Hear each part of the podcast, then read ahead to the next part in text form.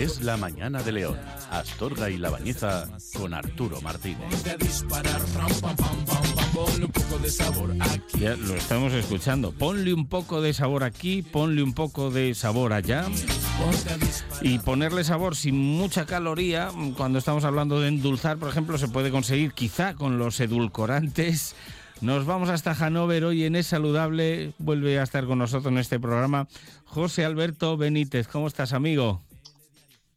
Buenos días, Arturo. ¿Te acuerdas Aquí de...? estamos. Mira, hoy estoy, hoy estoy, en vez de en Hannover, estoy en Gema, que está cerca de Dortmund, porque es el Día de la Unidad Alemana. Se Ah. celebra eh, la caída del muro de Berlín. Y entonces, aprovechando que ayer hice una media maratón en Colonia, que está en la zona del norte de, de Westfalia, eh, vine a visitar a la familia. Así que me pillas en un pueblecillo, vamos, sí, en un pueblecillo que se llama Gema. Qué bueno. Escrito Gemer con H. Qué bueno, José Alberto. Oye, eh, buena celebración. A ver si no volvemos a, mm, atrás en la historia con, con esto que está sucediendo en el Donbass, ¿verdad? En esta usurpación de, del territorio y espero que se resuelva todo rápidamente, eh, porque hay algunos que quieren volver a poner un muro allí, ¿no? En fin, bueno, eh, análisis aparte, eh, está bien que tú sigas comprometido incluso con todo lo que, eh, lo que estás haciendo, por cierto, desarrollando a través de la Universidad de León, que hoy era noticia en Diario de León y en otros medios, precisamente por eh, mm, eh, la temática de estas formaciones que se hacen también en el extranjero, ¿no? Sí, correcto, correcto. Supongo que te refieres al proyecto de Eureka Pro. Claro, sí, sí, sí, eso es. Pues estuvimos la semana pasada en lo que se llama una Review Week dentro de lo que es la Alianza Europea, que siempre cada más o menos cada seis meses, son dos reuniones al año, se ponen en común ciertos aspectos de que se están trabajando en, en esa Alianza eh, Europea que tenemos con eh, siete universidades de seis países diferentes y entre los que están pues Austria, Alemania, Rumanía, eh, Creta, eh, por supuesto España con la representación de la Universidad de León, creo que no se me ha saltado ningún país. Y, y ahora se están empezando a unir también una universidad belga y una universidad de Francia. Bueno, es que hay, hay, pos- hay posgrados que cubren eh, el primer año creo que Creta, el segundo año Alemania y el final Sí, del posgrado en, España. es. Bueno, está, está muy bien, sí, sí, sí. sí. Y lo que iba a decir es que dentro de esa alianza europea, una parte, una pata es el tema de la educación, la formación, y se, está, se, se ha llegado a un acuerdo para hacer ese máster de consumo responsable entre todas las universidades que, que pertenecemos a la alianza. Muy bien. Eh, hablábamos con, con la vicerrectora, eh, pues yo creo que la pasada semana, ¿no? Sobre este tema y otros muchos. También del rector de Salamanca, el magnífico que se volvió un poco estupendo por una opinión, yo qué sé, demasiado personal o subjetiva cuando tú representas am, a la universidad, no a ti mismo, ¿no? Pero bueno, en fin, yo creo Ya. que de una manera muy correcta, Marín, pues estuvo el, el rector de la Universidad de León, dice que aquí que cada uno pida para lo suyo y cuestiones académicas que no nos toca a nosotros analizar, sino a los expertos, con datos y de manera científica, que es como se hacen las cosas en la universidad, al margen de opiniones, ¿no? Bueno, oye, vamos a hablar de los edulcorantes hoy antes de hablar de la osteoporosis y quizá pues, la osteoporosis igual nos quede un poco pendiente para la semana que viene, porque es un tema que llevamos em, intentando desgranar en esta sección, Es Saludable, y que habla precisamente sobre eh, las opciones que tienen algunas personas para la ingesta de menos cantidades, quizás, de, de monosacáridos, azúcares simples, eh, como aditivos para muchas cosas, el café, los batidos, etcétera, y apuestan por los em, edulcorantes, ¿no? Sí que es cierto, y me gustaría Sí. empezar por ahí, que tú siempre has dicho que el paladar, y no es que lo digas tú, lo dice también la, eh, pues algún estudio, se va adaptando a lo que tú le vayas acostumbrando, ¿no? Eh, pero claro, hay gente Sí. que dice, no, yo no me quiero adaptar y quiero pues utilizar los edulcorantes. Y en torno a los edulcorantes, pues eh, bueno, pues hay estudios, hay eh, quien dice que son que no son del todo buenos, otros que hay modificaciones de la flora bacteriana, y es aquí donde vamos a entrar hoy, si te parecen, los edulcorantes artificiales. Sí, ya hace muchísimos años que salieron unos estudios que fueron hechos en ratones, que se hicieron muy famosos, sobre todo de, demonizando por completo, eh, eh, principalmente el aspartamo.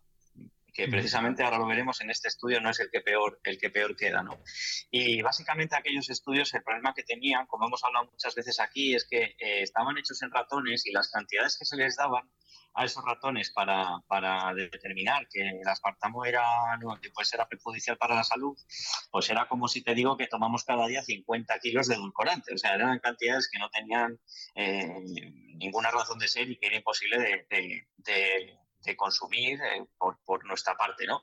Entonces, eh, ha salido un nuevo estudio en una revista de las que nos gustan en nosotros, científicas, de impacto, buenas y tal, y en este estudio eh, como en prácticamente todos, no es que se saquen unas conclusiones eh, pues, pues aplastantes sobre el tema, sino que lo que, se está, lo, que es, lo que es es un estudio preliminar de intervención en el que han salido unas conclusiones que, oye, todavía hay que seguir estudiando, pero bueno, que está bien sacar un poco a la luz. ¿no?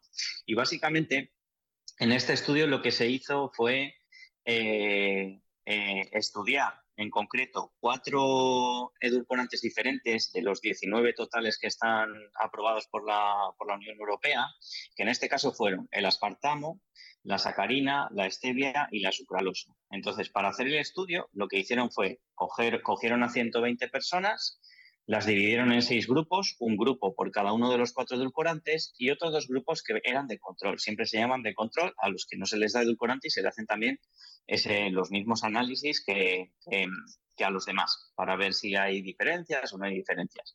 Entonces, eh, lo, que, lo que encontraron fue que tanto la sacarina como la sucralosa, o sea, en el aspartamo y en la stevia no vieron estos cambios, en la sacarina y sucralosa, lo que vieron fue que, que mm, hubo cambios importantes tanto en la microbiota intestinal, en cómo, en cómo eh, funcionaba esa microbiota y también vieron alteraciones en la tolerancia a la glucosa. O sea, vieron que aunque no sea azúcar, también provocaba alteraciones en cómo toleraba luego el organismo la, eh, glucosa en general. Em, después de haber hecho estos, estos, estas pruebas, que bueno, como he dicho antes, 120 personas, pues seis grupos, 20 personas por cada grupo, que no es un número muy grande.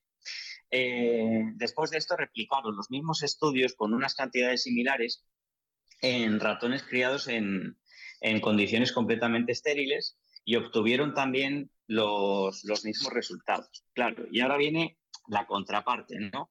Los propios autores en el mismo estudio, que eso está muy bien y es como se suele hacer la ciencia, suelen poner también una la que explica las limitaciones que puede tener ese estudio. Entonces, Dentro de las limitaciones del estudio, y por lo que no se pueden tomar las conclusiones como definitivas de que, de que pues las conclusiones que han tomado en este caso, que son que la sacarina y la sucralosa no son completamente inocuos para la salud, aunque sí que apunta a que parece que, que no son completamente inocuos, lo que dijeron fue eh, que las pruebas se hicieron dando 180 miligramos de sacarina o sucralosa al día, que es un equivalente, para que nos hagamos una idea, que los oyentes lo, lo vean mejor, como si tomamos 50 comprimidos de sacarina o sucralosa diarios, que es una barbaridad y que volvemos a lo mismo. Son cantidades que normalmente no, no vamos a consumir.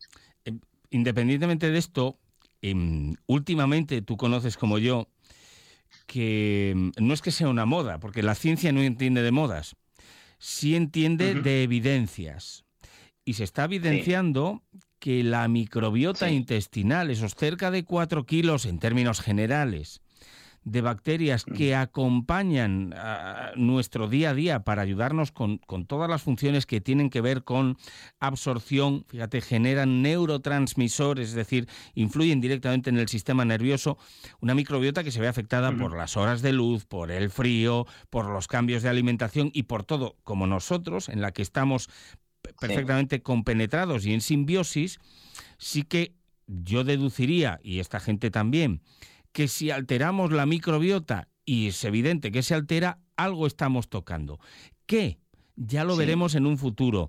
Es mucha cantidad, por supuesto, pero hay que hacerlo así. Pero también he de decir que en este estudio se ve que no todos los edulcorantes como opción hacen el mismo efecto en esas cantidades. De la misma forma. Claro, y uno de ellos es el aspartamo o, por ejemplo, el esteviol de la stevia, ese principio activo que endulza, ¿no? Eso es.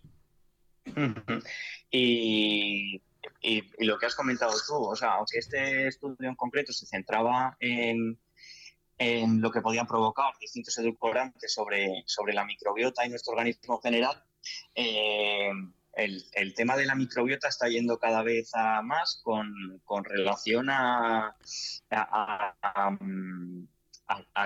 eh, digamos, qué relación hay entre esa modificación de la microbiota y otra serie de enfermedades que no se tocan en este caso. Aquí simplemente lo que han analizado es con respecto a la tolerancia a la glucosa, eh, y así son inocuos o no sobre la microbiota intestinal, pero el, siguiente tema es que esa, esos cambios en la microbiota intestinal, en qué nos afectan para luego, o sea, a la hora luego de desarrollar otras enfermedades que son eh, pues, pues bastante más complicadas para nosotros y que pueden eh, acabar directamente incluso en, en, aumentar la, mortalidad, ¿no? Entonces, eh, pues hay muchos estudios, sigue habiendo cada vez más estudios, la microbiota se va estudiando cada vez más y la relación que tiene la alteración de la microbiota en relación a, diferentes enfermedades que nos afectan. Y, luego, como otra limitación del estudio que, comentaron, pues fue que no se tuvo en cuenta, pues, eh, por ejemplo, si, si, el individuo tenía obesidad o no tenía obesidad, el sexo, la edad.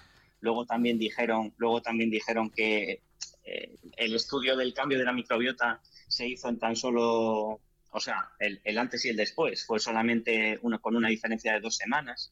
Pero bueno, yo con lo, que, con lo que me quedo con esto de las dos semanas, por ejemplo, es que si ya en dos semanas vieron cambios, que son pocas semanas, pues si hacemos un estudio mayor, que esto ya lo tendrá que decir la ciencia cuando se haga y seguramente se hará, claro. pues, pues habrá que... Amén, de otros muchos estudios que vinculan directamente el cambio de alimentación con otros que ya hay, que, de los que se muestran evidencias precisamente sobre microbiota. Cuando a mí me hace gracia cuando la gente dice, no, no, dame probióticos, pero que tengan prebióticos. El prebiótico no es otra cosa que el alimento de la microbiota. Y, y está claro que si un monosacárido es de lo que se pueden alimentar bacterias como, por ejemplo, la helicobacter, a la que le gusta mucho el mundo monosacárido, va en detrimento, precisamente, va en aumento de, la, de esa población de bacterias que se están volviendo inmunoresistentes y que cuesta mucho eliminar. Eh, ¿Y qué pasa cuando hay población de, muchas? Que, seguramente decrece la población de, entrecomillada, de las buenas. Buenas porque está en la población adecuada, volvemos a repetir, ¿eh? que todo está eh, medido, ¿no? Pero es verdad que esos prebióticos forman parte de la alimentación. ¿Y qué le gusta a nuestra microbiota? Pues los polisacáridos, es decir, no ya los disacáridos, los polisacáridos, en muchas formas, mucopolisacáridos o, o, alguno más. Esos son los prebióticos y es lo que solemos comer. Con lo cual, si analizamos o si te pones a analizar todos los estudios, claro, en este estudio se dan por sentadas algunas de las bases de estudios de microbiota que habrá por el mundo a patadas con conclusiones ya muy interesantes. Con lo cual está muy bien que todo eso... Pero aún así, fíjate, lo bueno de estos estudios es que eh, siempre ponen o dicen, tiene este sesgo, y lo anuncian, lo, lo exportan, lo dictan, lo, es como lo, escriben, ¿no? Y esto es fantástico porque no da lugar a ningún tipo de error, con lo cual, bueno, pues... Eh, y luego, aparte, ya como, como conclusiones más generales para la población, yo diría que como, como en todo, ¿no? Que no hay que demonizar en absoluto, o sea, de manera absoluta los edulcorantes, lo que sí que tenemos que tener en cuenta es que cada vez son más los productos que tienen edulcorantes y puede ser que una persona en su día a día pues tenga edulcorantes en el yogur, edulcorantes en el queso, edulcorantes en el no sé qué. Entonces, si vas sumando el, cómputo global de edulcorantes que te vas metiendo, caramelos, tal, no sé qué, pues que hay que tener un poco de cuidado con, ese tema. Como siempre, que no hay que abusar. Vamos a ver. Bueno, no edulcoremos nuestro cerebro, por Dios, que ahí sí que corremos un poco el peligro.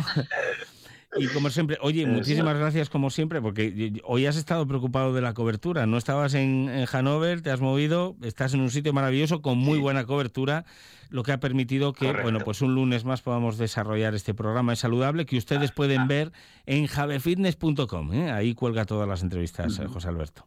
Ahí, ahí. Hay buen wifi aquí, o sea que bien. Muy bien.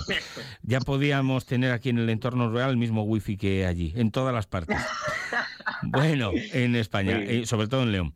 Reivindicación hecha, siempre tiene que haber de todo en un programa de radio y más cuando hablamos de actualidad. Muchísimas gracias, José Alberto. Y el lunes que viene te, esperamos de nuevo aquí en Jave Fitness y ya hablamos de las claves para unos huesos fuertes y hablamos de la osteoporosis en especial en las mujeres después de la menopausia. Eh, buenos consejos, siempre sobre todo sobre lo que dice la ciencia además. Eso es. Muy bien, muchas gracias Arturo. Compañero, gracias. Venga. Auf, Wiedersehen. A eso, eso. Chao, chao. Hasta luego. chao, chao, chao. Bueno, pues nosotros tenemos que continuar.